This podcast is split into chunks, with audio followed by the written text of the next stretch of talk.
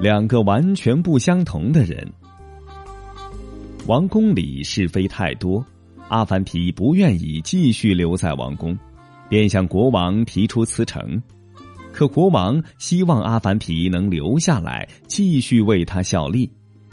阿凡提无可奈何，向国王提出了一个要求：“尊敬的国王陛下，如果您同意我以下结论，我就留下。”好吧，让我听听你的结论是什么。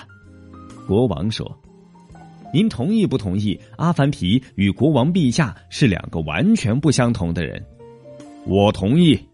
国王回答：“那么阿凡提是一个男人？”阿凡提说：“当然，谁也没说你是一个女人。”国王说：“如果这样，陛下您就不是一个男人了。”阿凡提说。